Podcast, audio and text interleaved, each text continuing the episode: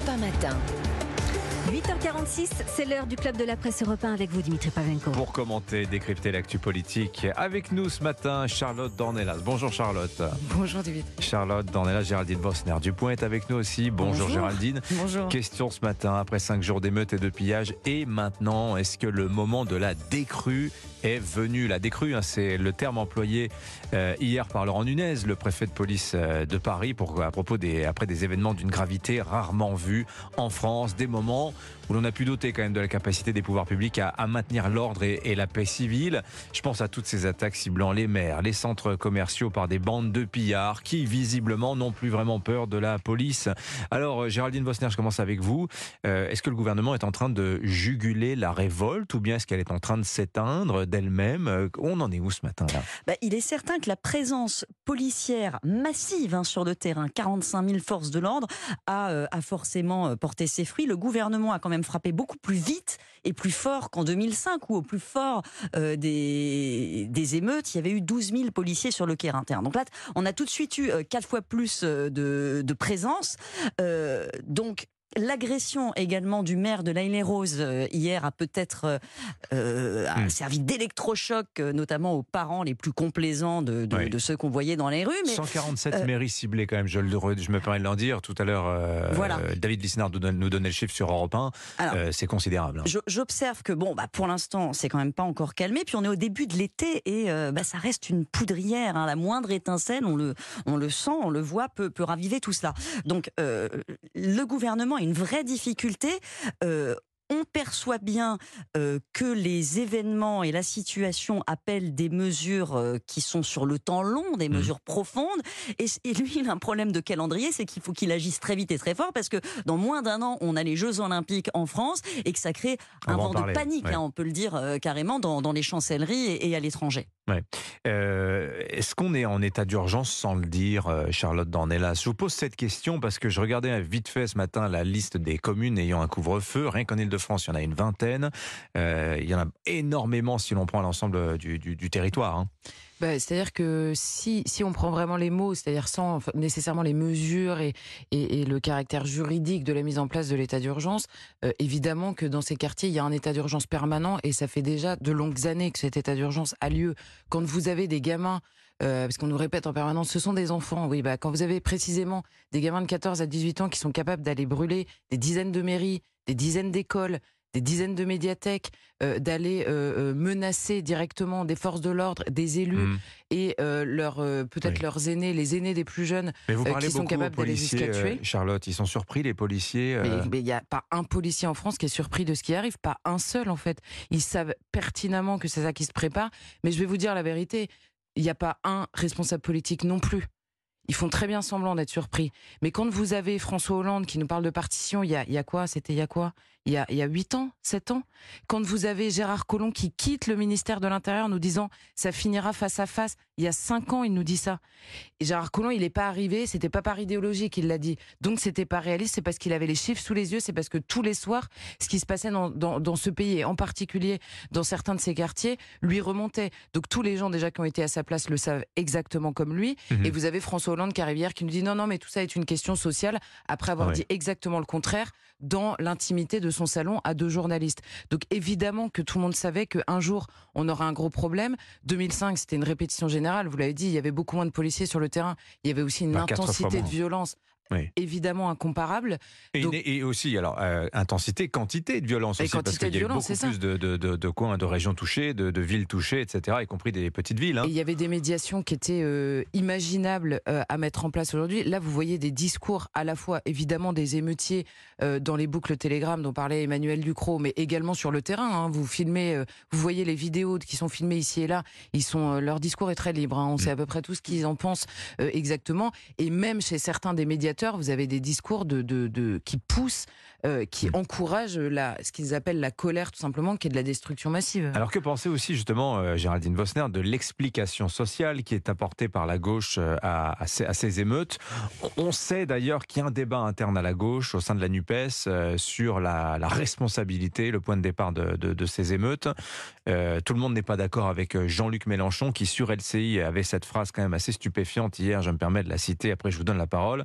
Jean-Luc Mélenchon renvoyant la responsabilité des émeutes sur les riches et les puissants qu'il accuse de s'être ensauvagés. Ils ont, je cite Jean-Luc Mélenchon, l'idée qu'ils vont vivre à part, que cette faune, les nuisibles, comme disent leurs policiers, sont un problème. Il faut les tenir à distance, les mater, la chicotte. La chicotte étant une sorte de fouet.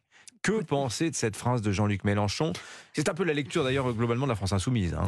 C'est même plus une lecture. Là, je ne pense pas qu'il faille maintenant continuer à commenter les déclarations de Jean-Luc Mélenchon. Elles sont déraisonnables. C'est un discours d'appel à la sédition. Il se place de lui-même hors de l'arc républicain. Donc non, je vais vais pas le commenter pendant des heures. Ça n'a pas d'intérêt, si vous voulez. Jean-Luc Mélenchon jette du sel sur les plaies depuis des années. Il a toujours considéré depuis 2017 que les 600 000 voix qui lui avaient manqué pour remporter la présidentielle, elles étaient là dans ces quartiers. Il les flatte depuis et c'est l'unique moteur de Jean-Luc Mélenchon. Il n'y en a pas d'autre. Il tenait un discours radicalement opposé il y a moins d'une dizaine d'années. Donc euh, la question, elle est plus large. Effectivement, ce, cette lecture sociale est uniquement sociale, parce qu'évidemment, il y a une partie de cette lecture qui est exacte, et chacun en conviendra, c'est du bon sens. Mais cette lecture exclusivement sociale, euh, c'est celle qu'a porté, qu'ont porté les différents du gouvernement de, depuis plus de 20 ans. On est obligé d'en constater l'échec. Euh, on a eu une dizaine de plans banlieue qui a consisté à, essayer d'amener ces populations euh, vers euh, la culture, vers l'emploi, vers la formation. On a repeint les immeubles, on a donné de l'argent aux associations pour qu'elles tiennent un peu l'ordre. Ça a échoué. et on n'a jamais ouvert des débats qui sont pourtant fondamentaux le débat de l'immigration, parce qu'on voit qu'il y a quand même un problème d'assimilation, euh, le débat des statistiques ethniques qui existent en Grande-Bretagne, qui existent aux États-Unis, qui permettent de cibler les politiques publiques en mettant l'argent là où on en a vraiment besoin plutôt que le déverser. Le débat sur l'éducation, on a eu des politiques un peu cosmétiques. C'était une bonne intuition, le dédoublement des classes en primaire. Mhm. Mais c'était cosmétique. On sait, les études le montrent, euh, que tout le bénéfice est effacé dès l'entrée en sixième. Donc il faut aller beaucoup plus loin et plus fort sur ces politiques-là. Euh, là, moi, je suis un peu inquiète quand j'entends Elisabeth Borne euh, tout de suite, dès le lendemain, dire je vais annoncer un plan, je vais annoncer des mesures. Mais non, prenons le temps de réfléchir, pas continuer à faire ce qu'on fait depuis 20 ans, qu'on fait mal et qui échoue.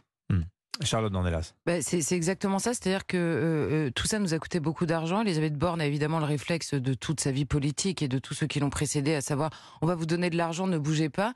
Euh, on a l'impression qu'on paye un impôt en fait. Vous restez calme, à partir du moment où on vous donne de l'argent, là on a oublié de vous faire le chèque, mais on va vous le faire demain. Restez calme surtout. C'est du délire en fait. Le rapport des autorités aux, émeutiers, à la manière dont ils les gèrent, parce qu'il y a évidemment Jean-Luc Mélenchon c'est même plus une excuse sociale, c'est une excuse victimaire développée à tous les niveaux. C'est-à-dire que c'est jamais de leur faute. Donc le, gamin qui va brûler une école, c'est pas de sa faute. Alors évidemment, euh, par ailleurs, Jean-Luc Mélenchon nous explique, vous comprenez la colère, il y a quand même un jeune de 17 ans qui est mort. Il y a deux jours, il y a un gamin de 19 ans qui est mort tombé d'un toit. Apparemment, Jean-Luc Mélenchon, c'est pas pareil, c'est pas une mort euh, euh, qui mérite d'être commentée. quand ce sont évidemment une minute de silence à l'Assemblée pour ce pompier mort ah, bah, bah, Le pompier, n'en parlons même pas. Le, pompier, le pompier ne rentre pas évidemment dans la grille de lecture, d'ailleurs de personne, hein, parce que ça n'a pas l'air d'émouvoir grand monde.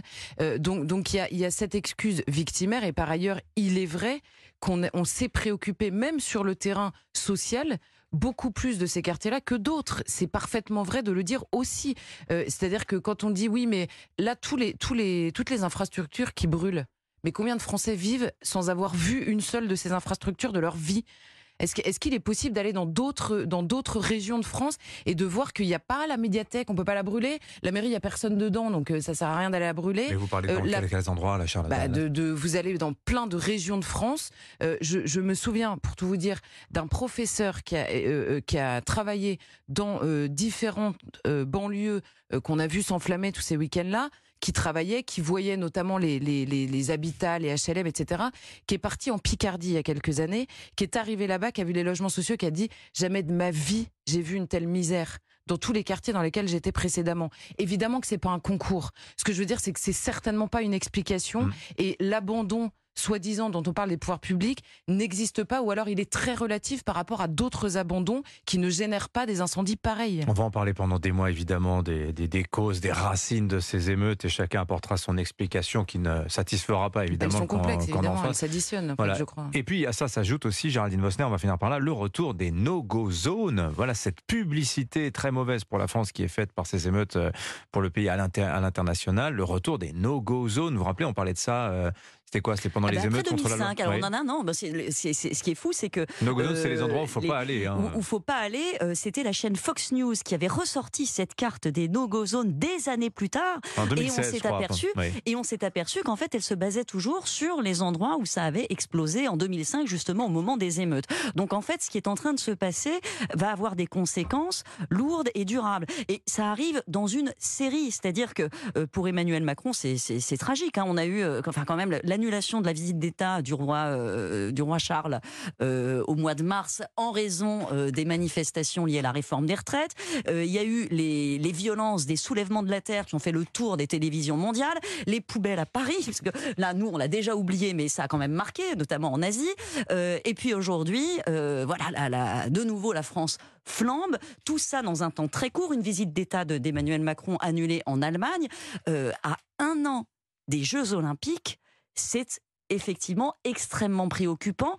Les chancelleries enfin, et, les, gouvernements étrangers se demandent, et ils se demandent légitimement, si oui ou non la France sera capable d'assurer la sécurité de l'événement. Merci Géraldine Vosner, merci Charlotte Dornelas, merci à toutes les deux.